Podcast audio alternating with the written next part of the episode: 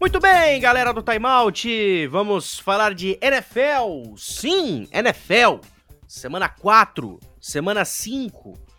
Essa porcaria passa rápido, viu? Pelo amor de Deus. É aquilo, né? Setembro sempre chega, aquele ditadinho, e aí pronto, setembro vai embora e quando você vê, já estamos em 7 de outubro aqui gravando. Ah, beleza. Mas enfim, semana 4. Ornelão, meu querido, que tal Cincinnati 3-1? Tá bom, bateu o Jacksonville Jaguars, mas bateu com emoção. Foi 24 a 21, Joe Burrow foi muito bem queimando blitz e Cincinnati tá simplesmente brigando pela ponta da divisão. A defesa de Kansas City tomando 30 pontos. O Cowboys destroçando a melhor defesa da liga. O que, que tem mais aqui também de coisa legal pra gente discutir aqui? Deixa eu ver. Kyler Murray, conduzindo a única equipe invicta da NFL até agora, que é o Arizona Cardinals. Uh, o o Tom Brady retornando para New England, mas o grande destaque foi o Mac Jones e o Justin Herbert jogando muito bem de novo e igualando toda a parada da AFC Oeste. Cara, que semana 4 gostosa, hein? Fala, Matheus. Parece que foi on... parece que foi hoje que a gente gravou, né? Que... Não, é não? não parece que faz 40 minutos que a gente gravou um podcast sobre beisebol, né? Mas cá estamos novamente. E essa semana 4 ela foi recheada de, de, de bons jogos, algumas surpresas, né? Os Jets vencendo os Titans, a primeira vitória do Zach Wilson e acho que o primeiro bom sinal do Zach Wilson para a torcida de Nova York, né? Quase 300 jardas, dois touchdowns, alguns passes que você fica meio com o cabelo em pé porque ele ainda está soltando, mas é normal, são as dores do crescimento e bom é, que essa dor veio com uma vitória. Os Chargers mostrando de uma vez por todas que podem vir para brigar, já tinham mostrado isso contra os Chiefs, é verdade, mas outra vitória muito importante dentro da divisão. É, os Packers conseguem uma vitória contra os Steelers. É, o Big Ben enganou a gente que ia jogar bem no comecinho do jogo, depois caiu muito. Os Chiefs voltaram a vencer, mas não jogaram tão bem assim contra os Eagles, o 42 a 30. A defesa mais uma vez sofrendo bastante. Os Bills, que a gente está falando bem pouco, mas que enfiaram 40 a 0 no Texans. Então, outra equipe que a gente tem que ficar de olho. É, o Daniel Jones ganhando o melhor jogador ofensivo da, da NFC, uma, uma surpresa. E, e, muita coisa acontecendo, sabe, Matheus? Do lado dos Broncos também, né? A equipe sentiu na pele o que, que é não ter o Ted Bridgewater, qual que é a grande diferença de ter ele e o Drew Locke no jogo, e né? E sentiu que... também o fato de ter pego um bom ataque pela primeira vez, né? Exato, mas verdade seja dita, Matheus, a defesa fez um bom papel, sabe? O segundo tempo inteiro cedeu só seis pontos. É, o problema é que não tinha ataque para ajudar, né? E, e, realmente aí complica demais contra o time contra a, como o Baltimore, que consegue controlar muito bem relógio. Eu acho que outro destaque que vale a gente fazer, Matheus, até porque a gente vai fazer hoje um resumo de semana 4 e prévia de semana 5, é o Trey Lance, né? É, o Trey Lance que teve ali muitas repetições é, pela conta da, por conta da lesão que o Jimmy Garoppolo teve, teve ali dois touchdowns, fez um jogo bem legal até contra Seattle, saiu derrotado, mas foi um, um, outro bom jogo dessa rodada. E acho que o principal destaque aqui, Matheus, a gente pode levar também para Cardinals do Rams, que o, que o Cardinals realmente está tá me surpreendendo que está mantendo uma boa consistência desse ataque, que sempre foi uma das minhas preocupações, e eu acho que eu estou começando a, a largar essa, essa preocupação. E no geral, ainda tá muito bololô, sabe, de tudo isso, né? Os Bears venceram com o Justin Fields lançando, ele foi confirmado inclusive como titular essa semana. E as classificações, elas vão, as divisões vão começando a se desenhar um pouco mais, mas quem diria que, por exemplo, na AFC Norte a liderança seria dos Bengals? Tá bom que todo mundo tá com 3-1 menos os Steelers, mas quem diria que nesse momento, critério, pelo critério de desempate, os Bengals estariam em primeiro e a gente só tem mais um invicto, né, Matheus? O Cardinals e eu, como torcedor dos Dolphins, estou torcendo para essa invencibilidade acabar logo. Mas fica tranquilo que o champanhe lá da galera de 72 já tá na geladeira, já tá prontinho para ser estourado. Porque, cara, na boa, só um time invicto na, uh, chegando na semana 5, essa invencibilidade logo, logo cai, isso é certeza.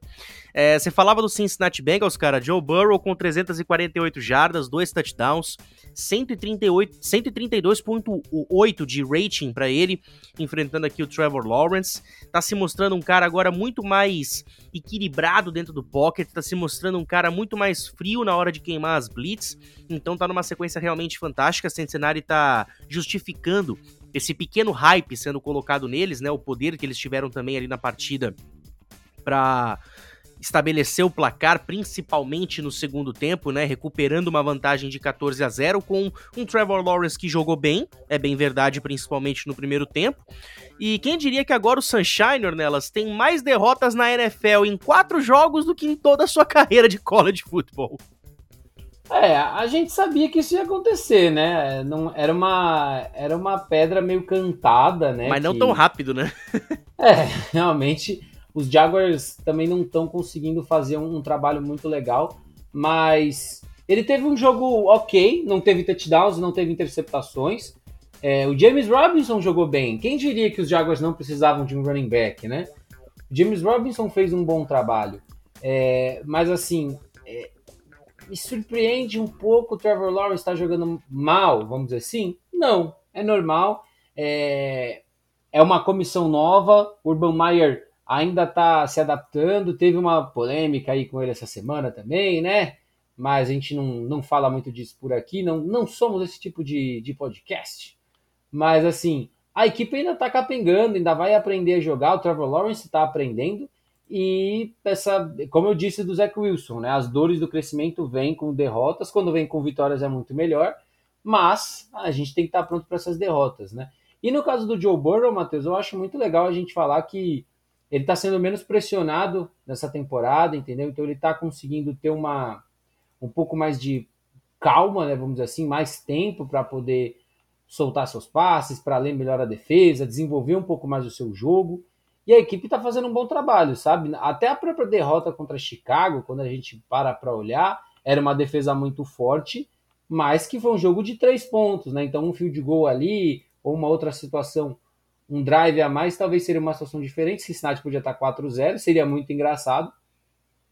Mas é, são dois quarterbacks que estão em momentos diferentes. Eu acho que o, o Lawrence está passando mais ou menos pelo que o Joe Burrow passou ano passado e o Burrow tá começando a mostrar para a NFL que assim, ó, gente, se as coisas estiver certas aqui, se eu conseguir fazer o Jamar Chase pegar a bola todo jogo, se eu conseguir usar o Tyler Boyd bem, se eu conseguir usar o usar, se eu tiver tempo, se eu tiver tempo e se eu conseguir dar uma média de 4 jardas pro Joe Mixon, que foi o que aconteceu na última partida, o jogo vai fluir. Pode confiar em mim que eu vou entregar.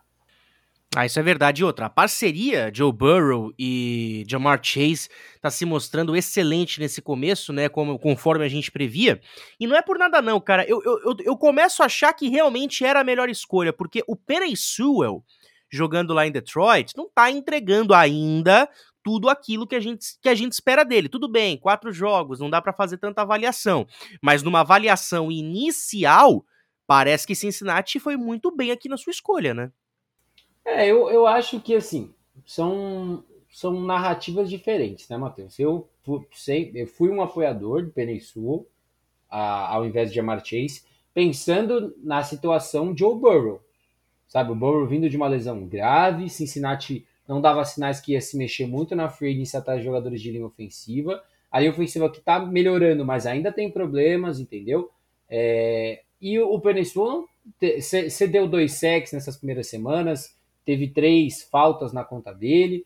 Então ele ainda também está se adaptando. A equipe dos Lions é, também não é uma equipe espetacular. Então ele está caminhando assim como qualquer calouro. Ah, claro que a, a, conexão do, do Burrow com o Chase é algo é muito bom. A gente sabia que a gente sabia que ia funcionar. Entendeu? Em nenhum momento a gente falava que a escolha era ruim pelo jogador. O jogador é ótimo. Todo mundo sabia que o Jamar Chase era o melhor cara dessa classe e que ele era muito bom. É, mas eu acho que a gente só vai ter realmente uma ideia se foi bom ou não no final dessa temporada. Até agora tá dando certo. Até agora não tem nada para reclamar da, dessa conexão e os dois estão jogando muito bem. Muito bem, e pegando aqui a sequência de tabela do Cincinnati Bengals, cara, eu vou lançar aqui uma pergunta que eu acho que ninguém deve ter lançado ainda. Mas, cara, Cincinnati tem uma chance boa aqui para brigar, porque vai pegar o Packers agora no domingo, eu não acredito numa vitória aqui, até mesmo com o jogo sendo em Cincinnati, em Ohio, eu acho que o Packers ainda ganha mesmo assim. Aliás, é o jogo que eu narro domingo, duas da tarde na ESPN. Que conveniente, uh, não é mesmo? Mano? Ah, rapaz, tinha, tinha, tinha, tinha, que aproveitar para fazer a propaganda, né? Mas enfim. Uh, depois disso vai pegar o Detroit Lions. Depois do Lions pega o Ravens, depois do Ravens pega o Jets, depois do Jets pega o Browns e depois do Browns pega o Raiders até pegar novamente os Steelers. Cara, analisa comigo. Detroit, dá para ganhar. Ravens, é difícil. Jets, dá para ganhar. Browns dá para ganhar porque é um time que ainda sim consegue oscilar. O Baker Mayfield não teve sua melhor partida contra Minnesota. É, o Raiders. Baker que, jogou, o Baker que é, não tá jogando bem, né? Na primeira semana contra os Chiefs fez um trabalho legal, mas desde então ainda não, não tá muito bem. Então tem a questão de se ele tá um pouco machucado ou não, mas realmente não tá fazendo um bom trabalho. Ou seja, dá para ganhar do Browns. Raiders, não é por nada não, mas eu acredito aqui que se o Burrow tiver um dia interessante, o Mixon e também o, Chase, as coisas podem dar certo. E o Steelers, pô, foi lá no Heinz Field, venceu, por que, que não vai vencer em casa também?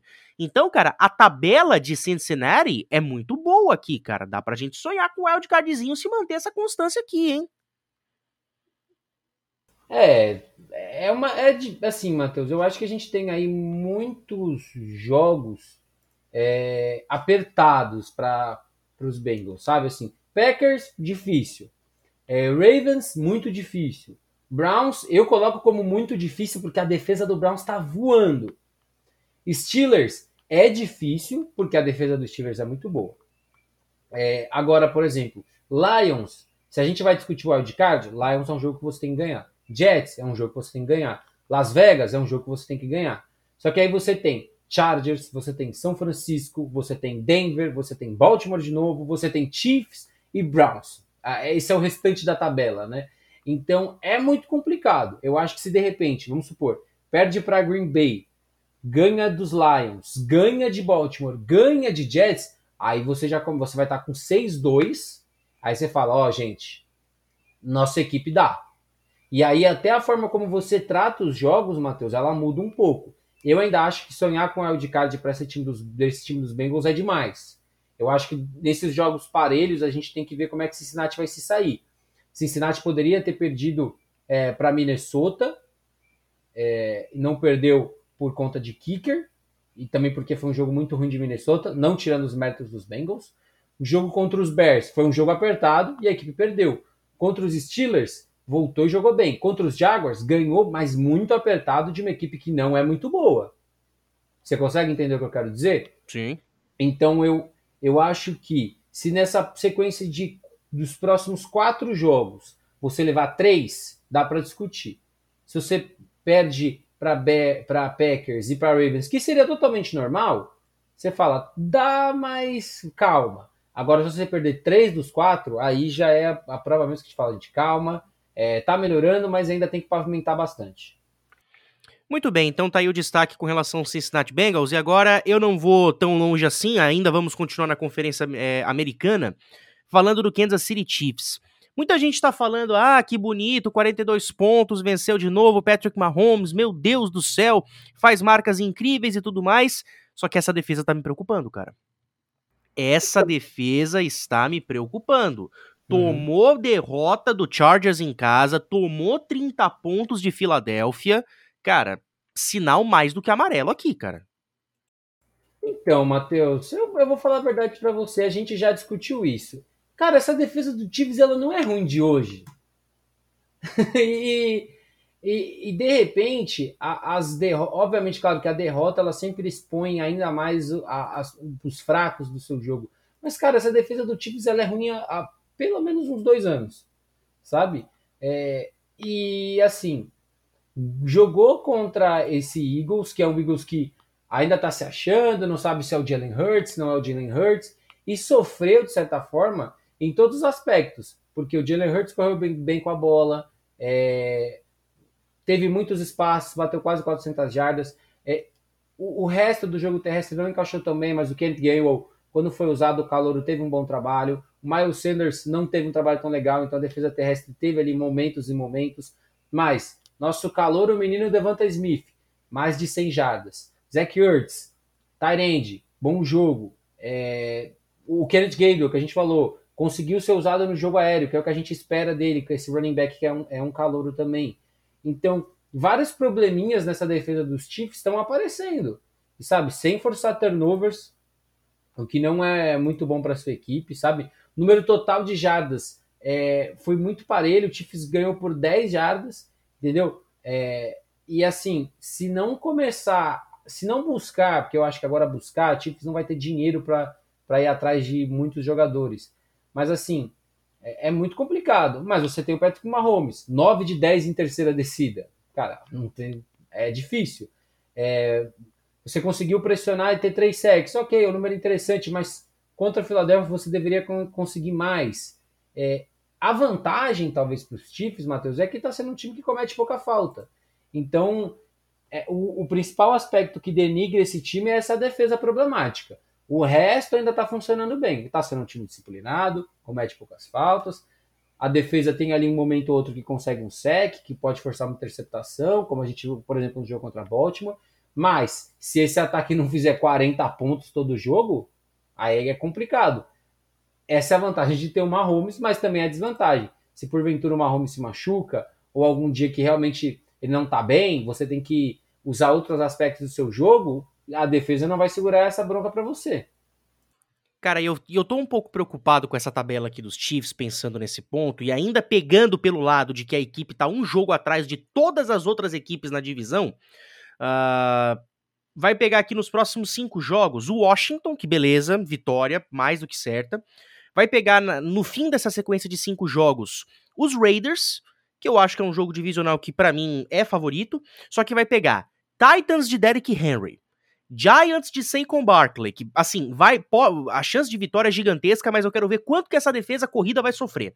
O Packers de Aaron Jones e depois dos Raiders pega o Cowboys de Dak e Zeke Elliott.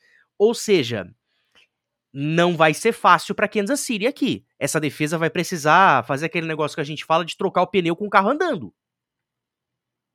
É, e isso é interessante, né? Porque são nesses momentos que a gente, é que a gente fala, a gente vê do que, que os times são feitos. Ninguém questiona que esse time do Chiefs é muito bom. Questiona? Nem um pouco. Nem um pouco. Esse time ele é muito bom. Tem um ataque espetacular. Tem o melhor quarterback da NFL hoje, sim. Você pode falar do Rodgers, você pode. O Brady é o maior da história e isso também é, para mim, não cabe discussão. Mas hoje o melhor quarterback da NFL é o Patrick Mahomes. Só que é aquilo, você tem que achar formas de ganhar jogos quando ele não jogar bem, entendeu? É, você fala, você a gente destacou equipes que, que tem um bom jogo terrestre. Os Browns correram 153 jardas contra essa equipe dos Chiefs. É, os Ravens correram 251 jardas. É, os Chargers, eu vou olhar porque eu não sei de cabeça. Os Chargers correram 77, já correram menos. O último jogo agora contra os Eagles também reduziram a, cento, a 103 jardas. Mas você tem que achar formas de segurar o seu adversário. E esse time do Chiefs precisa resolver isso de forma urgente. Porque você vai encarar ataques aí, por exemplo, como Packers, que vão ser Packers e Cowboys, que é jogo que vai ser tiroteio. Entendeu? Por exemplo, essa semana eu tô pendendo muito mais a apostar no Bills do que no Chiefs. Porque se a gente for olhar tudo o que está acontecendo, o Bills é um time muito mais confiável e um time muito mais sólido como um todo do que Kansas City. E aí o efeito do Patrick Mahomes, ele pesa na hora de falar isso? Pesa, mas o Bills hoje é um time melhor. É, o Buffalo Bills ele melhorou muito com relação, pelo menos esses primeiros quatro jogos do ano passado para cá, teve adições importantes na defesa. O ataque continua mantendo uma constância muito forte. O Josh Allen quietinho jogando na dele, porque muita gente está falando do Brady, do Rodgers, do Murray, do, do próprio Herbert de vez em quando, mas o Josh Allen tá quietinho na dele, trabalhando, lançando seus touchdowns, fez, uh, cumpriu com louvor a obrigação do último domingo, que era bater com sobras o Houston Texans, e ainda bateu de zero, foi 40 a 0, se a minha memória não falha, então com certeza esse peso pro Sunday Night Football desse domingo vai ser bem forte. Cara, a gente teve nesse domingo também o confronto do melhor ataque contra a melhor defesa. Dallas Cowboys e Carolina Panthers. Sempre falam que a melhor defesa entra em vantagem, no caso Carolina Panthers. O primeiro tempo foi extremamente equilibrado, mas cara, é, e com o Sandarnold ainda por cima jogando muito bem, achando espaços ali, achando buracos correndo na defesa de bola, Dallas, correndo com a bola, anotando dois TDs terrestres, coisa que ele não fazia nem em sonho, nem em pensamento lá em Nova York. Nem na Só faculdade, que aí... nunca foi uma característica muito assim não. do Darnold, sabe? E ainda por cima, no segundo tempo, o que, que aconteceu? Dallas passou o caminhão com o Zeke correndo muito bem, com o deck com uma paciência e uma tranquilidade dentro do pocket, e a defesa entregando aquilo que a gente está vendo já há três semanas. O Trevon Diggs tá jogando uma enormidade, duas interceptações na partida, e agora em quatro jogos são cinco interceptações. Esse cara é uma máquina. É uma máquina, né? E assim, é, é um dos candidatos a, a, defensor do ano, né? A gente sabe que tá muito cedo, mas tá jogando muito bem, sabe? Num, e essa defesa que ainda tem o Micah Parsons, que tá jogando muito bem o calor, né? Teve mais um sec aí, teve um sec contra a equipe dos Panthers. E o que eu mais gosto quando a gente tava falando sobre o deck, Matheus, foi que na primeira semana ele voltando de uma lesão e ele passou, se eu não me engano, para 50 vezes ou quase 50 e isso tá diminuindo. O jogo contra a Carolina, ele teve 22 passes só, cara. 4 touchdowns, menos de 200 jardas, mas 14 de 22, sabe? Uma, uma forma de você aproveitar melhor esse ataque, correr 34 vezes com a bola, sabe? O, o Dallas Cowboys precisa disso para ser esse ataque. Dalton Schultz sendo muito bem usado, você distribuindo muito bem a bola. Tô sentindo falta do CD, do CD Lamb nesse, nesse time. Acho que ele poderia ser mais usado. E os Panthers, verdade seja dita, fizeram um jogo muito bom. Eu acho que o 36 a 28 mostra, como a gente estava falando dos Bengals, né, que tem times que, que precisam de mais, o Carolina é uma equipe que precisa de mais, mas o Darnold fez um jogo bom, 300 jardas, dois touchdowns, teve duas interceptações. O Tioba Hubbard, nosso querido calouro, que eu tive a, a oportunidade de entrevistar antes do draft, também vou fazer meu pequeno jabá. Chuba que assumiu um papel maior agora nesse elenco com, com a lesão do McCaffrey não está jogando bem, o Sendarnold correndo com a bola, DJ Moore é, mostrando um bom trabalho. É, pelo, pelo, ataque dos Panthers, eu estou sentindo que o Robbie Anderson podia aparecer um pouco mais, eu achei que ele ia ser mais ativo. Tem o Terrence Marshall Jr. também, receiver calouro, que a gente sabe que eventualmente ele vai começar a ganhar mais espaço, vai mais mais espaço, mais espaço. E essa equipe do Carolina agora tem um reforço muito bom na secundária, né, Matheus? Que foi anunciado essa semana. Exatamente, nada mais, nada menos do que Stephen Gilmore, que nas últimas temporadas tem, ganhou muita notoriedade jogando pelo New England Patriots. Foi o cara que levou New England para o Super Bowl 53, se eu não me engano, foi o 53, exatamente. Uh, e foi jogador de defesa da NFL no ano de 2019. Rendeu muito na mão do tio Bill, mas quando o tio Bill quer afastar alguém, ele afasta de vez. Foi assim com o Malcolm Butler, foi assim com o Stephen Gilmore, e eu não duvido que mais alguém daquele atual elenco ali uma hora vai acabar sofrendo isso, é uma característica do tio Bill. Uh, então, uma defesa que já é forte, mantendo todo mundo saudável, cara, vai ficar melhor ainda. Então, olho nesse Carolina Panthers, afinal, não é uma derrota que diz o que, tá, o que fez a equipe. Ah, só bateu em cachorro morto. Não é bem assim que fala também, né, gente? Construir um 3-0 quem consegue construir uma vantagem dessa quando tem essa obrigação tem que ser valorizado. A mesma coisa vale para Denver. Muita gente estava falando do Broncos, ah, mas só bateu em cachorro morto. Mas, cara, se você tem a oportunidade de bater em cachorro morto nos primeiros três jogos e fazer um 3-0 e se colocar numa situação confortável para brigar futuramente, cara, vai lá e faz. Você vai ter mérito por isso. Então, Não, Carolina merece o destaque por isso. Não, eu também acho, sabe, Matheus? A, a, a, gente tem esse costume, e eu falo que eu tô tentando melhorar também nessa parte, de falar, o 3-0 pode enganar? Pô, claro que pode. Se, se você só bateu em time mais fraco e tudo mais. Mas se você joga contra o time mais fraco e perde, aí, aí é que você tem um problema. Ganhou de Jets, ganhou de Saints e ganhou de Texas. Beleza. O Saints, talvez se fosse o melhor desses três e também não era um time espetacular, não é. Mas o time estava jogando bem, estava fazendo um bom papel, estava fazendo sua parte. Então eu acho que a gente tem que a gente, como um todo, tem que aprender a analisar sempre mais, sabe, Matheus? A, a, olhar com, com um olhar mais crítico e entender como tudo funciona, mas também dar mérito, sabe? O Sandalo está jogando muito bem. Pô, teve uma partida para quase 300 jardas na primeira, no primeiro jogo dele pelos Panthers. Aí no jogo contra o Saints, que tem uma defesa arrumadinha, 300 jardas, aí teve o jogo contra os Texans, é, que ele teve 300 jardas, é, 300 jardas de novo, sabe?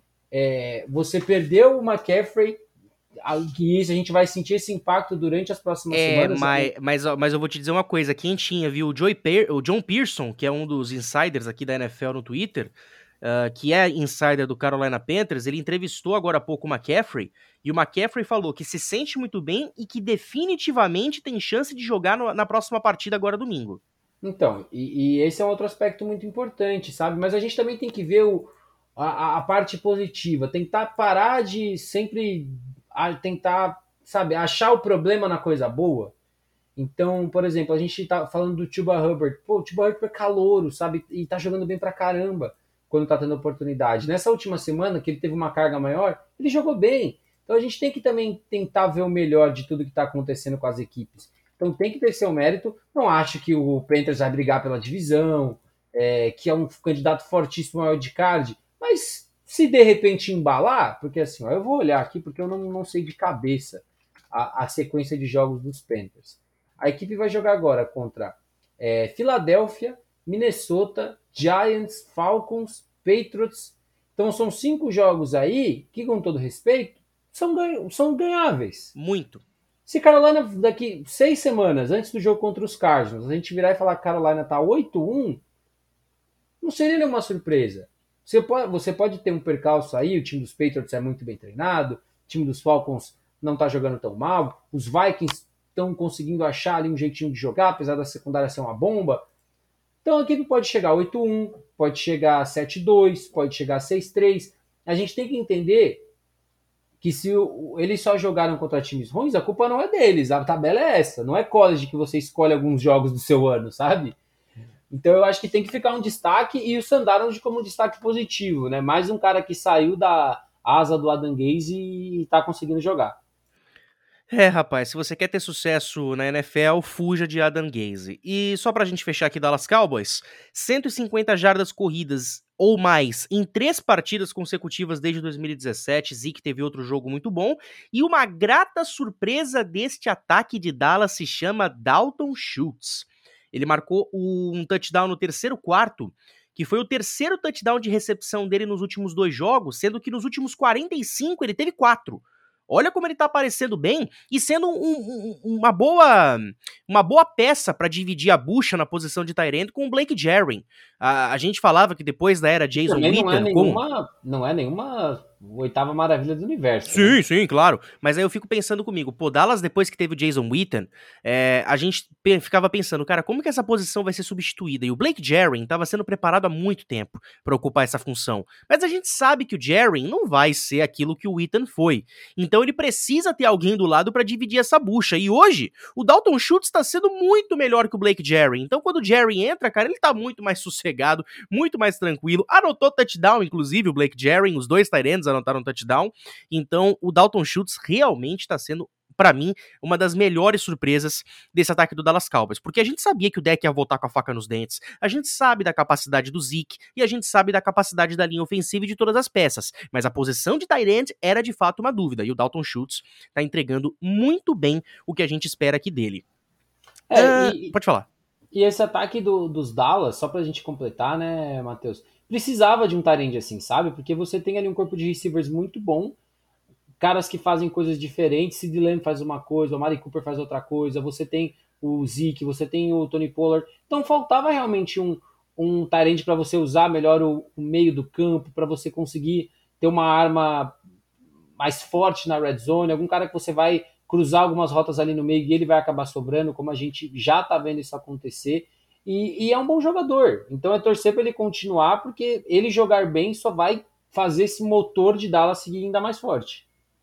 Muito bem. Agora, pegando aqui um outro assunto da semana 4, tem uma equipe aí que em todas as partidas até agora da temporada teve mais de 30 pontos e mais de 400 jardas totais. Essa equipe se chama Arizona Cardinals. Não à toa, tá 4 e 0 e é o único invicto da temporada. E é, tá bom, é muito cedo para dizer isso. Tem muita gente que torce o nariz e, meu Deus do céu, só falta querer matar a gente quando a gente fala isso. Mas, cara, mantendo esse ritmo, nós já temos o primeiro concorrente ao MVP da temporada e ele se chama Kyler Murray. É, o, o Kyler Murray ele é uma ele é uma incógnita, né, Matheus? Eu acho que ele é um cara que ele, ele tira o máximo do que ele pode com as características dele, né? Um braço muito forte, é, consegue esticar o campo, consegue machucar com as próprias pernas. Isso é uma característica dele e eu acho que ele tem que usar mesmo. Só que é, é uma montanha russa, sabe? Por exemplo, o jogo contra os Rams, eu acho que até por ser uma defesa muito melhor, ele se arriscou menos, é, correu menos com a bola, é, teve 40 jardas, se não estou enganado, um pouquinho menos, não teve interceptações, mas é, é, um cara que oscila muito. Contra os Jaguars, por exemplo, ele não teve uma partida boa, sabe? Teve 300 jardas, uma interceptação, mas sustos contra uma defesa que ele não precisava ter sustos. Correu mal com a bola. Eu acho que essa, esse é o, o problema de você ser um cara que consegue fazer muito isso, é você achar que o tempo todo vai resolver. E não vai resolver o tempo todo, entendeu? É, contra, os, contra a Minnesota, ele não jogou tão bem assim. A secundária de Minnesota ajudou muito a inflacionar os números dele. Mas é um ataque que é bem redondo, viu, Matheus? Você tem o Rondell Moore, Calouro, que tá jogando bem, Drandrick Hopkins, que é um, sabe, um jogador muito bom. O AJ Green, que tá entrando nesse ritmo desse time de uma vez por todas. O Christian Kirk, que é um nome que eu gosto bastante. Você tem o Connor, que tá correndo bem com a bola. Cara, é, e que bom, por exemplo, que a gente tá vendo o AJ Green se entrar cada vez mais no time, porque a gente falava, meu Deus, o DeAndre Hopkins vai sofrer um peso com a saída do Larry Fitzgerald, mas aí me vem o AJ Green.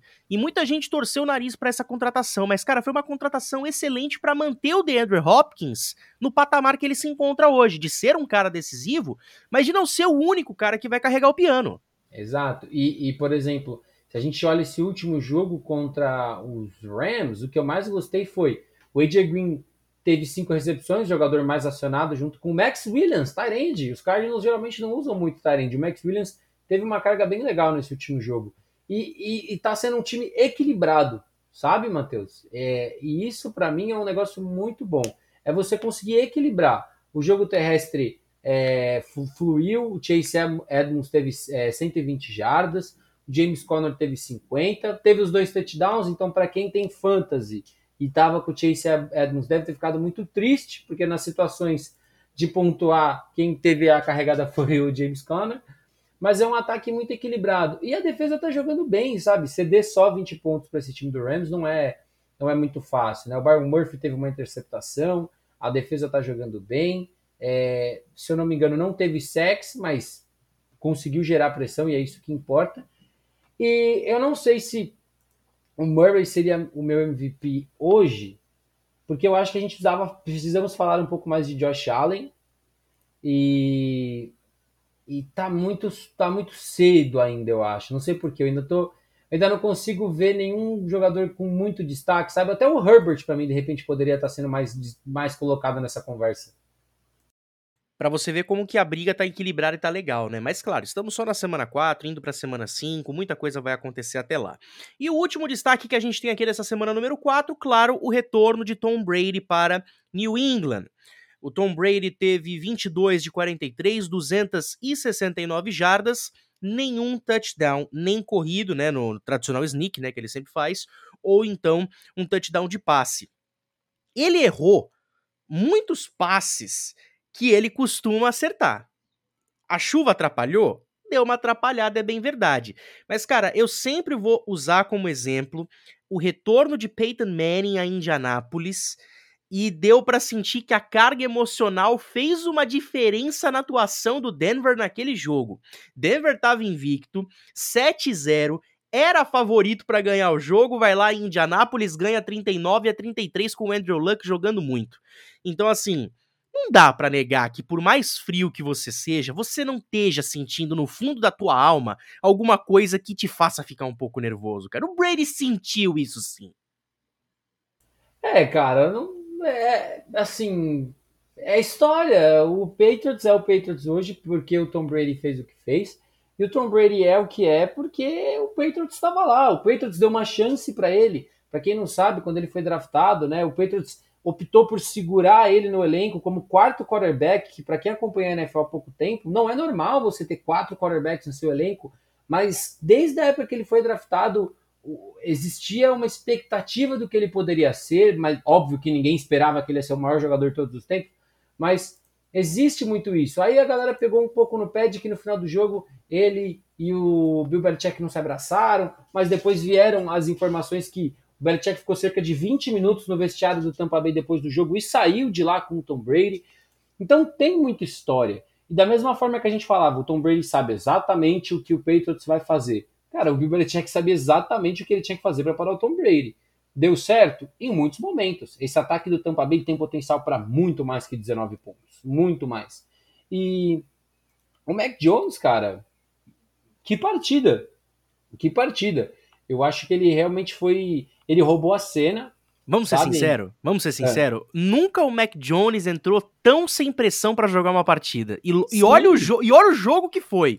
Todo mundo falando The Return, Brady, Belichick, Patriots, Brady e o Mac Jones escanteado lá no canto. É, e, e, aí ele me vem e faz a partida da vida dele, cara. Maravilhoso.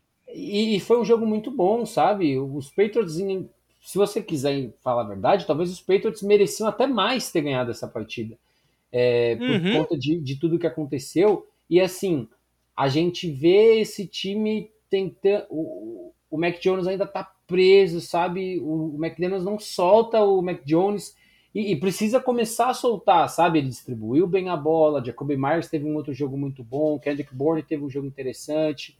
É, o Brandon Bolden eu não consigo entender muito nesse ataque, mas é, tá sendo usado, né, vamos dizer assim, e está sendo usado no jogo aéreo também. Os Tyrants ainda não estão jogando tão bem, sabe? Hunter Henry e John Smith estão demorando para engrenar. O TD do John Smith é, esconde uma partida bem ruim, de menos de 20 jardas por parte dele. É, então eu acho que o Mac Jones ele está se soltando, está se soltando. A gente está vendo é, que tem potencial ali, sabe? Não era o terceiro quarterback da classe, não era o cara que a gente achava que tinha que sair no top 10 e tudo mais, mas ele tá lá, ele tá num sistema que sabe trabalhar com quarterbacks do estilo dele, ele tá fazendo um bom trabalho. Um último destaque só desse jogo, Matheus, foi a volta do Richard Sherman, né? É, depois de tudo que aconteceu é, com ele, voltou a campo. É, não teve uma partida muito boa, foi bem queimado, inclusive. É, o, mais, um, mais um ponto positivo para o Mac Jones, né? Sobre explorar os matchups que ele teve na partida. E mesmo com a derrota, eu acho que o maior vencedor dessa, dessa, desse jogo foi o Jones. Exatamente, não foi nem o Patriots que merecia ter saído com a vitória, e sim o Mac Jones. Ele que teve 31 de 40, 275 jardas, dois touchdowns, uma interceptação, rate de 101,6. E o Mac Jones teve uma porcentagem de passes completos de 77,5%, o que é a segunda maior uh, porcentagem de passes completos por um rookie, com pelo menos 40 tentativas de passe na era do Super Bowl. O que o cara fez não foi pouco, gente. É realmente o moleque foi o grande vencedor dessa semana número 4, se assim eu posso dizer, mesmo que o New England tenha saído derrotado. Agora, a gente parte para a semana 5, que começa hoje, dia 7, que é a data que a gente está gravando com o duelo divisional entre Los Angeles Rams e Seattle Seahawks no Lumen Field. Esse duelo vai ser interessante porque é um time que vem de derrota contra um time que vem de vitória, que joga em casa, mas a defesa de um pode se sobressair pelo ataque de outro, enfim. É um duelo que coloca muitas coisas em jogo. No domingo, a gente vai ter partida em Londres, New York Jets e Atlanta Falcons, 10 e meia da manhã no horário de Brasília. Aí à tarde a gente vai ter algumas partidas aqui, deixa eu ver se alguma me chama muito atenção, tirando aquelas que a gente vai transmitir, obviamente. Uh, deixa eu ver. Lions e Vikings. É, o Vikings deve ganhar. Saints e Washington. É, é, é, duelo equilibrado até se a gente for pegar o que tá acontecendo. Patriots e Texans. O Patriots deve passar o caminhão. Buccaneers e Dolphins. Pobre Dolphins. Não, não. Como assim, pobre Dolphins? É, nem filho. Você, você já Jacob sabe, né? Brissett é o nosso quarterback essa semana. Jesus amado. Bom, vamos lá. Eagles e Panthers é um jogo que eu, que eu boto uma fé aqui. Pode ser um joguinho legal. Tennessee e Jacksonville, precisa nem falar. Esses são os jogos do primeiro horário da tarde. Não são jogos que empolgam tanto assim, mas aí a gente vai ter um Broncos e Steelers aqui que merece atenção, porque são duas equipes que vêm de derrota, só que uma equipe tá 3 e 1 e a outra 1 e 3. O Big Ben vai enfrentar uma defesa encardida no front seven, principalmente com o Von Miller doidinho para sacar o Big Ben e uma secundária que, embora tenha tido é, falhas na última semana contra Baltimore, ainda assim é uma secundária muito habilidosa. Mas se vier desfalcada, o Big Ben tem uma chance. Aí a linha ofensiva de Pittsburgh pode ser o fator decisivo desse jogo, hein, Ornelas? É, então, esse, esse jogo ele pende muito mais para Denver do que para os Steelers, né? Mas essa defesa do, do, dos Steelers, principalmente esse front, né, saudável, vai manter a equipe em muitos jogos, sabe? E o, o, o Bridgewater deve jogar já nesse domingo, né? É, ele não treinou na quarta-feira, mas os reports que vêm lá de Denver falam que a situação dele tá ok. É, então, porque é, são jogos diferentes, sabe? Contra Ed Bridgewater você consegue se, se armar de uma forma, com o Drew Locke é, é completamente diferente, sabe? Então, eu acho que assim, os Steelers eles estão vendo que o buraco é mais embaixo mesmo, que só essa defesa não vai segurar, que os calouros na linha ofensiva ainda estão é, ainda estão se adaptando, que é normal, né? O novo center, o Green, o fugiu o nome agora do, do center da, da equipe. Deixa eu olhar aqui para não falar errado foi o center draftado de Illinois na terceira rodada. Peraí. Para eu não não cometer um gafe aqui, né? O Kendrick Green, não estava errado, era o Green mesmo. Kendrick Green, center de Illinois, está sofrendo um pouquinho. É, tem um outro calor também que vem de Texas A&M. Então esse ataque não tem um corpo de receivers tão espetacular assim. É, a def... Mano, é que a defesa dos Steelers é muito forte. Mas eu acho que Denver, para falar a verdade, pode ser um bom jogo para equipe voltar para o patamar de estamos brigando por playoffs, sabe? Então eu acho que não, eu acho que vai ser um jogo aparelho porque as duas defesas vão entregar bastante. Mas eu acho que quando a gente entrar no último período já vai estar ali uma vantagem de 10, 12 pontos ali, mais segura porque sabe que os Steelers não vai ter muito para correr atrás. Ou seja, é o jogo da afirmação para Denver. Sim, é, é, o jogo da afirmação. Por mais que a tabela seja complicada nos próximos jogos. Aliás, deixa eu ver a tabela do Denver Broncos para eu não falar nenhuma besteira aqui. Deixa eu ver, eu tô em Seattle, LA aqui, deixa eu sair. Denver Broncos. Jogos, por favor. Vai pegar o Pittsburgh Steelers, depois vai pegar o Las Vegas Raiders, que é um jogo equilibradíssimo, dependendo do, do time que o, que o Broncos mandar para campo. Vai pegar o Cleveland Browns, que é uma equipe que oscila e tem que aproveitar que o Baker Mayfield não tá nos seus melhores momentos e entrar com uma defesa agressiva.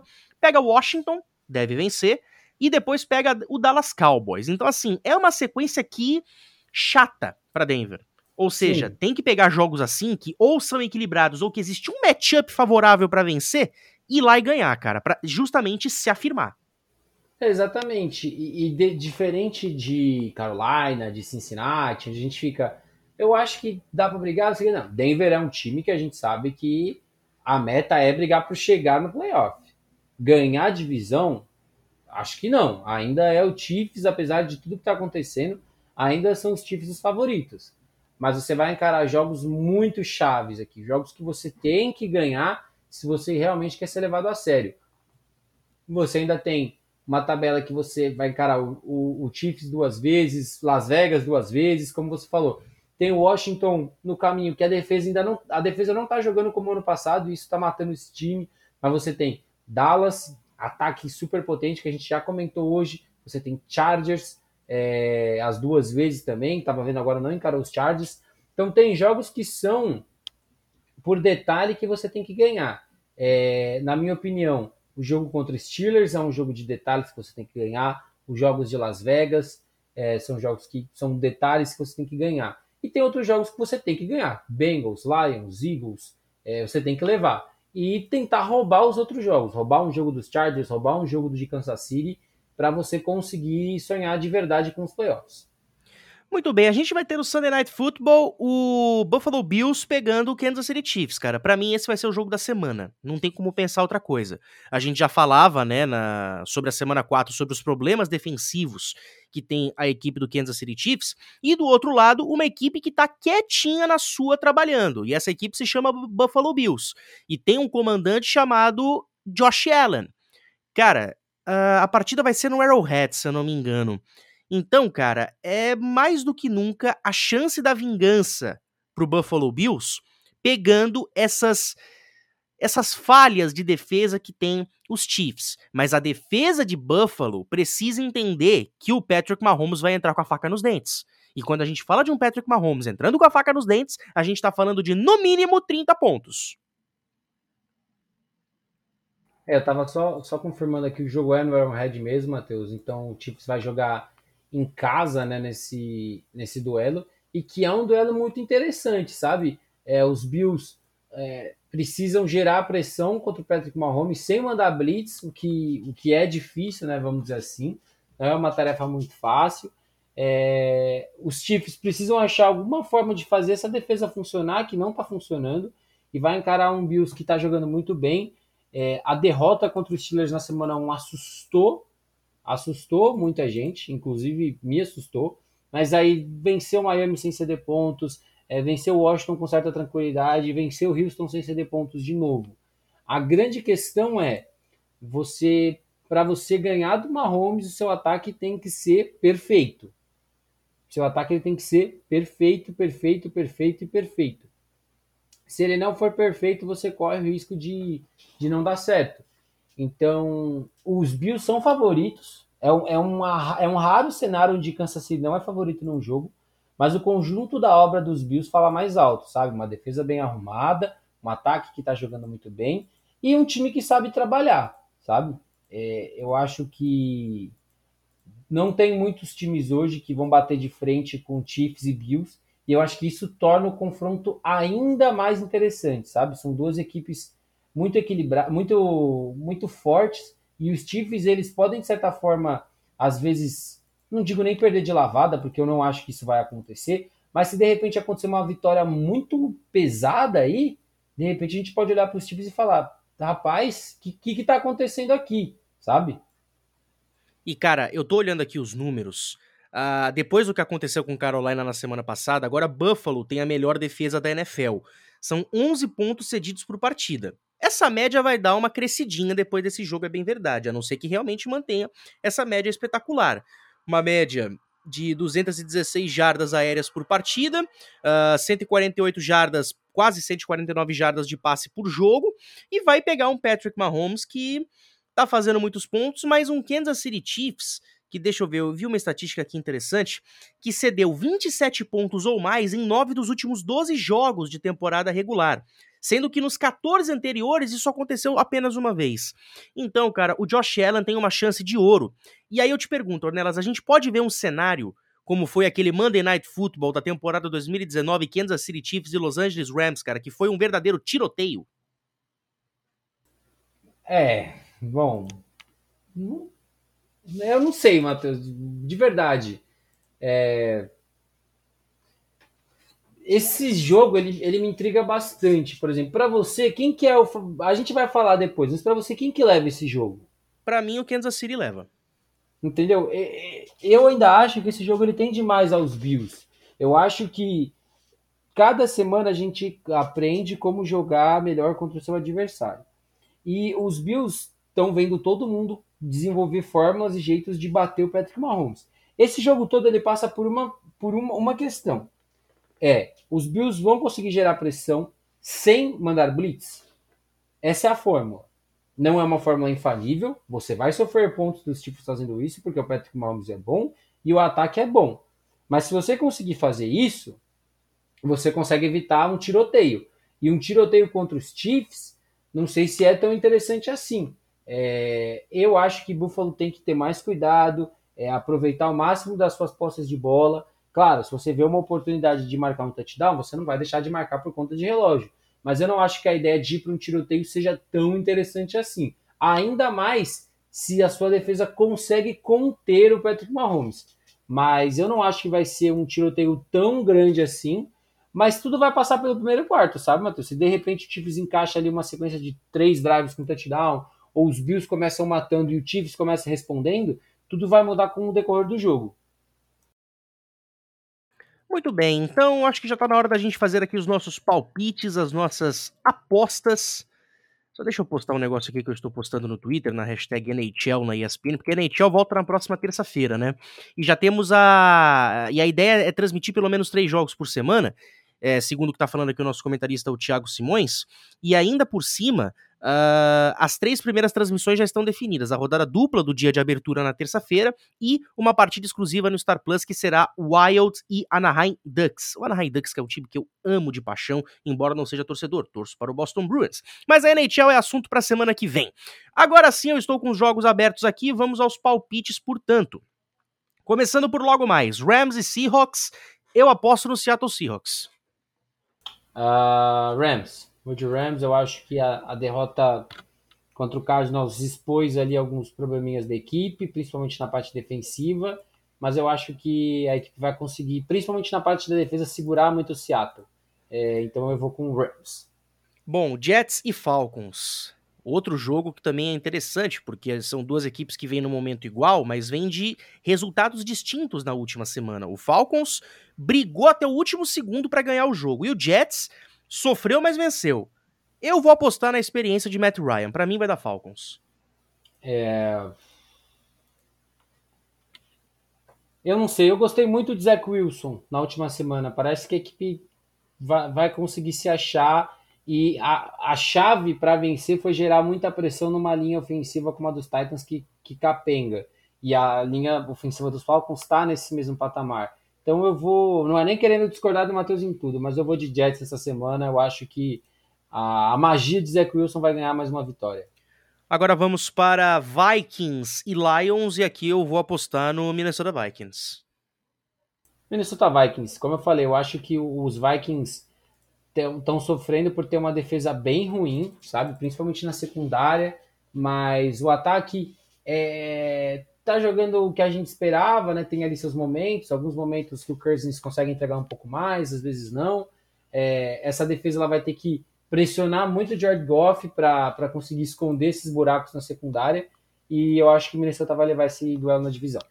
Agora vamos para Saints e Washington Football Team. E cara, eu vou dar uma aposta aqui para Washington, porque esse New Orleans Saints é extremamente inconsistente, perde para um New York Giants sofrendo para marcar o jogo terrestre, e a gente sabe que o jogo terrestre de Washington é um jogo terrestre consistente. E o Taylor Heinicke se mostra aí como um cara que tem capacidade de liderar o seu ataque.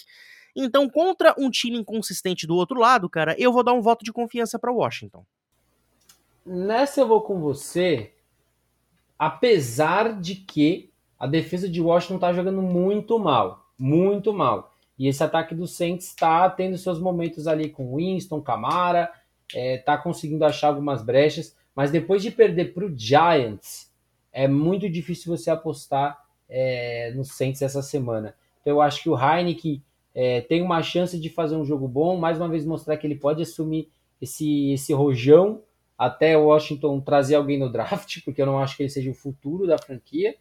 É, e essa defesa tem uma oportunidade de, de certa forma, se mostrar em cima de um ataque não tão muito bom. A, o segredo para isso é conter o Camara desde o começo do jogo e forçar o Winston a ter que pensar demais, que a gente sabe que esse é o problema, e eu vou com você de Washington.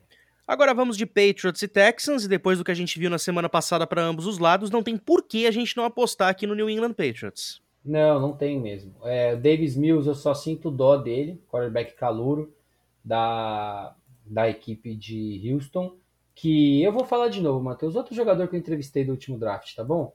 Você, você me permite gastar? Claro, sempre. Um Davis Mills que foi é, draftado é, na terceira rodada, é, vem de uma faculdade boa que é Stanford, mas é um cara que a gente sabe que tem um histórico de lesões, está num ambiente que não é o ideal para ele e tudo mais, né, né, toda essa narrativa que a gente conhece. E um Patriots que vem de uma partida muito boa contra um dos três melhores times da NFL. Então não dá para apostar contra esse Patriots. Agora vamos para Miami Dolphins e Tampa Bay Buccaneers e, né, não precisa nem dizer, né, os piratas vão Dolphins. matar os golfinhos. Dolphins, é, entendi. Dolphins. Duas posses. Não, é Tampa Bay, não tem nem muito o que falar desse jogo. Tua não tá de volta. É, Miami trouxe o, o, o Reiter como que era do, do Chiefs para ser um novo center, ou para pelo menos já tá nessa, nessa linha ofensiva nesse jogo. Mas é muito difícil. Uma defesa muito boa contra um ataque patético. Agora vamos para o jogo que agora, agora se você me permite novamente o meu próprio jabá, o jogo que Opa. eu narro na ESPN duas da tarde no domingo, Green Bay Packers e Cincinnati Bengals. Uma e meia da tarde tem Sport Center abre o jogo comigo e com Wayne Eirado. Grande ai, ai, Wayne ai. Eirado. Grande, grande. Sauda saudades dele, inclusive. Se você me permite, não fique bravo comigo. O melhor estúdio do home office Sim. nas transmissões do canal da ESPN. Não, tem nem discussão, cara. A gente pode fazer o escambau de Madureira que for. Ninguém supera o home studio de Wayne Eirado. Aliás, eu, eu, eu, faria esse jogo lá do prédio, mas como eu vou fazer uma outra transmissão de noite, eu vou narrar o ATP de Indian Wells, de, de tênis, junto com o Fernando Meligeni. Aliás, primeira vez que eu tô fazendo uma transmissão com o Fino, cara. Tô nervoso, não tenho nem roupa para isso. Se bem que o Fino gosta de usar bermudão e chinelão, então acho que eu vou fazer isso também. Mas por conta disso, eu vou fazer de casa mesmo. Senão eu estaria lá com o Wayne no estúdio. Uh, Cara, Green Bay Packers, né, cara? A gente sabe é. que o Cincinnati vem num momento muito bom, cara, mas o momento de Green Bay é melhor ainda, né? É, exatamente. Eu acho que os, os Bengals, de repente, podem entregar um jogo melhor do que a gente espera, né? Mas não acho que, que vai ter uma melhora tão grande assim a ponto de, de ganhar. Seria muito uma surpresa muito grande. Vale ficar de olho nesse jogo, Matheus, é, no Trey Hill, é, que pode estrear como center dos Bengals, porque parece que o Trey Hopkins está machucado. E eu gosto muito do Trey Hill, um cara que vem da faculdade da Georgia também. Muito, muito bom jogador. Potencial enorme para esse miolo de linha ofensiva do Bengals. Agora vamos de Denver Broncos e Pittsburgh Steelers, que é o jogo da ESPN 2, que você vai assistir com o Nardini e com o Paulo Mancha. Uh, aliás, bem, ESPN 2 não, perdão, é do Fox Sports esse jogo, duas da tarde, e eu vou apostar aqui no Denver Broncos, porque eu acho que inconsistências por inconsistências, Denver tá com um time um pouco mais inteiro, principalmente se o Bridgewater entrar em campo. É, então, eu acho que se o Drew Locke for o titular, eu apostaria nos Steelers. Mas é, se o Ted Bridgewater jogar, eu vou pro Broncos, sabe? Eu acho, eu vou apostar em Denver, vamos, vamos de Denver aqui na nossa aposta. Mas se porventura o Drew Locke jogar, fica complicado. Mas vamos de Denver, ataque arrumadinho, uma defesa que vai gerar muita pressão e o Big Ben não tá lidando bem com isso. É uma linha ofensiva que ainda tá capengando muito. Então vamos de Denver e torcer pro, pro Bridgewater tá bem e realmente poder jogar. Agora vamos para um duelo que, na minha opinião, tem tudo para ser um dos mais equilibrados da semana: Philadelphia Eagles e Carolina Panthers, cara. Porque o Eagles anotou 30 pontos contra os Chiefs. Os Panthers estavam invictos até a semana passada com o Sandarnold jogando muito bem. Eu vou dar a, o meu palpite para Carolina, até porque o jogo é em Charlotte. Então, Matheus, eu, o meu, meu voto é Carolina também. Eu acho que ter perdido para o Dallas Cowboys não é demérito nenhum, ainda mais da forma que jogou. É, o Eagles também veio de uma partida muito boa, mas vai encarar uma defesa muito, muito arrumadinha, sabe? Um time bem treinado, que realmente faz um bom trabalho. Então eu acho que é mais um jogo para a gente ver esse Panthers mostrando que pode brigar por, uma, por um espacinho nos playoffs. E esse Eagles é uma coisa que a gente tem falado durante toda a temporada. Não foquem em vitórias para esse time da Filadélfia. Foquem em bons jogos desse time da Filadélfia. Se o time jogar bem e acabar saindo com a derrota, faz totalmente parte do jogo. E eu acho que não seria nenhum espanto, então meu voto é para Carolina.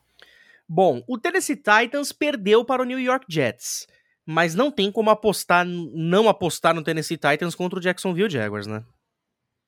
Não, não tem, não tem, não tem. É, eu acho que os Jaguars podem trazer algum susto, né? Principalmente se o front conseguir gerar uma pressão contra essa linha ofensiva que está jogando mal. Só que é muito difícil, né? Derrick Henry é muito bom, o Tannehill está conseguindo, mesmo com tudo que está acontecendo, ter ali um bom trabalho. O Julio Jones está jogando é. bem. Então é. é e, e, o Jaguars é o Jaguars esse ano ainda, sabe? Mesmo você tendo o Trevor Lawrence, ainda é o Jaguars. Então a gente pode ter até um jogo equilibrado, mas eu acho que o Tennessee deve ganhar. Agora a gente parte para o segundo jogo do Fox Sports, 5 e 5 da tarde, Cleveland Browns e Los Angeles Chargers. O jogo vai ser no SoFi Stadium e eu vou apostar no Los Angeles Chargers aqui pela questão saúde do quarterback, porque as armas aéreas são excelentes, os corredores são excelentes, isso para os dois times. As defesas têm peças decisivas para os dois lados, só que o Justin Herbert tá mais inteiro fisicamente que o Baker Mayfield. E se a gente for pegar os desempenhos anteriores, a gente percebe como que o Justin Herbert está muito bem na questão de, eh, de estar saudável. Isso faz com que ele tenha bons jogos. Então, a questão quarterback, a questão de saúde me faz apostar aqui no Los Angeles Chargers. Então, tem, é, olhando para para esse jogo, acho que a gente sempre tem que pensar nas principais características do, do adversário, sabe? E, por exemplo, qual que é a principal característica desse, desse Browns? É correr com a bola. Claro que a saúde do Baker ela, ela passa muito pelo que a gente vai discutir de resultado e tudo mais, porém a equipe dos Chargers ainda está sofrendo um pouco contra jogo terrestre, sabe? É, tirando o jogo contra Las Vegas, que foi só 48 jardas, é, teve jogos ali que podia ter sido melhor contra Washington, contra Dallas e contra Chiefs. Então eu fico eu, eu fico um pouco balançado com esse jogo, principalmente porque se a saúde do Baker tiver ruim mesmo, mas ele jogar, é, obviamente você consegue ter um plano de jogo ainda mais voltado para o jogo terrestre e tudo mais, né, né, a parte de estratégias que a gente sabe como o jogo funciona. Mas eu ainda vou com os Chargers por momento. O momento dos Chargers é muito bom. Então eu acho que a equipe vai continuar nisso e, e é difícil, sabe? E a defesa dos Browns também merece mais respeito, viu, Matheus? Eu acho que a gente é, tem que falar um pouco mais disso, não só do, do Miles Garrett tá jogando bem, o Jock tá jogando, começando de forma espetacular a carreira na NFL, o Clowney tá jogando bem, quem diria? Finalmente ele ia conseguir jogar bem na NFL. É, mas eu acho que os Chargers vão levar esse jogo. Esse jogo que vai ter a transmissão da, do Fox Sports com o Renando Couto e o Eduardo Zolim. Agora a gente vai para Las Vegas porque os Raiders recebem os Bears com o agora titular definitivo Justin Fields, mas esse Bears ainda é muito inconsistente e momento por momento o Raiders está melhor e eu acho que vai vencer. É, mais uma vez, quando a gente olha é, o, matchup né, que a gente fala, por exemplo, lá, os Chargers contra o jogo terrestre, né? Os Raiders estão conseguindo gerar muita pressão sem mandar blitz. E a equipe dos Bears está sofrendo contra. A linha ofensiva está sofrendo demais. Então, por exemplo, não acho que vai ser a mesma coisa do que foi, por exemplo, o jogo de Cleveland, né? Que o, o Herbert teve, acho que não me engano, 15 ou 16 é, pressões e tudo mais para se livrar da bola. Mas eu acho que nesse, nesse aspecto os Bears não vão conseguir melhorar, não conseguiram melhorar tão rápido, né? Vamos dizer assim. Então eu acho que. Nossa, deu uma. Deu até uma secura aqui. Eu tô falando mal do Justin Fields. Tem gente que, que vai ficar brava comigo, mas eu não acho que a equipe dos Bears tenha muito muita chance nesse jogo, não. A menos que o Fields consiga tirar uma, essa carta da manga, né? Realmente, mas não é tão fácil. E essa equipe de Las Vegas está jogando até, de certa forma, bem organizada. Apesar do Alex Leatherwood, né, Matheus? Que a gente não avisou que era errado pegar ele na primeira rodada, right tackle. Vai, né? Gruden. Né? Ai, Alabama, vou pegar ele. É, aí o que acontece? Essa semana tá, tá treinando como guard e talvez já seja movido para guard essa semana. Teve o pior desempenho desde 2006, segundo a PFF. Eu não lembro qual estatística especificamente, mas é aquilo. Às vezes a gente acerta, mano a gente fala, eu acho que essa aqui não foi uma boa ideia do Joe Gruden. É, ele teve ó, o, o, a estatística de pass blocking, a nota de pass blocking mais baixa, somando a, semana, a primeira a quarta semana por um calor desde 2006. E vai encarar uma, uma DL bem interessante também. Então, eu acho que o Las Vegas vai ganhar, mas fica aí um pequeno comentário de, desse erro do, do John Gruden. Bom, às 5h30 na ESPN tem San Francisco 49ers e Arizona Cardinals. O jogo vai ser em Glendale. O 49ers não sabe se vai com o Jimmy, se vai com o Lance. Enfim, cara, o, o que a gente vê para esse jogo não me, é, não me faz não querer apostar no Arizona Cardinals. Embora eu goste de ver jogos equilibrados, o Arizona entra com favoritismo aqui. Entra com muito favoritismo. Se, seja o o Garoppolo ou o Trey Lance, os Cardinals são favoritos.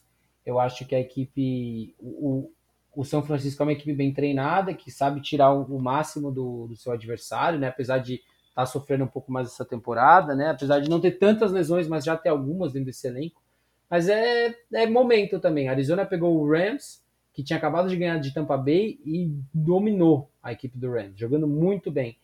Então eu acho que a equipe do Cardinals deve ganhar e deve ganhar sem muitas dificuldades, viu, Matheus? A menos que aconteça alguma coisa muito muito atenuante nessa partida, os Cardinals não devem sofrer demais. Cowboys e Giants jogam em Arlington e o Dallas Cowboys, Cowboys deve vencer. Cowboys, Cowboys, Cowboys, não nem cabe muita discussão. Os Giants tiveram uma boa partida contra os Saints, conseguiram ganhar. Daniel Jones, inclusive, foi eleito jogador ofensivo da semana na NFC, mas o Dallas está jogando bem demais. Não é muito difícil achar uma narrativa que Dallas não seja favorito. Sunday Night Football em Kansas City, no Arrowhead. Vem os Chiefs enfrentar os Bills e eu já falei a minha aposta, né? É o Kansas City Chiefs. É, eu também a gente já, a gente já debateu bastante quando a gente falou desse jogo, né? Eu acho que os Bills devem levar, deve ser um jogo bem parelho, mas se de repente o Bills conseguir fazer tudo aquilo que a gente está discutindo, né, Matheus, de mandar quatro homens atrás do Mahomes e essa secundária fazer um bom trabalho, a gente sabe que esse ataque tem tudo para pontuar. Então eu acho que os Bills são favoritos e, e não me surpreenderia se fosse um jogo menos apertado do que a gente espera. Não, não vou cravar um placar aqui, falar ah, vai ser 35 a 10, 35 a 15, alguma coisa assim.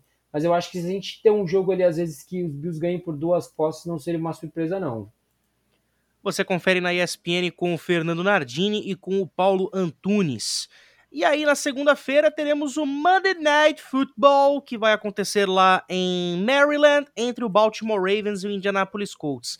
Fossem outros tempos, eu falaria que o Indianapolis Colts teria uma boa chance aqui, mas a gente sabe que o Carson Wentz está mais lutando com a saúde dele do que propriamente preocupado no que está acontecendo em campo, e o Lamar Jackson vem de uma ótima semana 4, então o Baltimore Ravens deve ganhar esse jogo. Eu vou falar para você, Matheus, eu acho que os Ravens são favoritos, tá? Mas o Carson Wentz teve um jogo muito bom contra o Miami Dolphins. Foi um jogo que, infelizmente, eu vim ter, por motivos de sou torcedor, é, da equipe do Dolphins, para quem não sabe. Mas, assim, um jogo muito bom do Carson Wentz, sabe? Eu acho que é, a, o ataque ainda está sofrendo um pouco mais, não foi um jogo espetacular. O 27 a 17 pode enganar um pouco, sabe? Porque o, o Colts controlou muito bem a partida depois que tomou a frente do placar é, no segundo quarto. Poderia ter anotado mais um touchdown, mas optou por ajoelhar já dentro da red zone. Foi um jogo muito bom do Carson Wentz. O Carson Wentz até correu com a bola, apesar de não ter feito muita coisa, mas foi um jogo bem interessante. Encarou uma defesa que, sem clubismo, Matheus, você pode concordar comigo, é uma das 10 melhores da NFL. Uhum. E jogou bem, sabe? É, conseguiu achar bem seu, achar os espaços, usar bem uma, o Pittman. O Zach Pascal teve um jogo bem legal.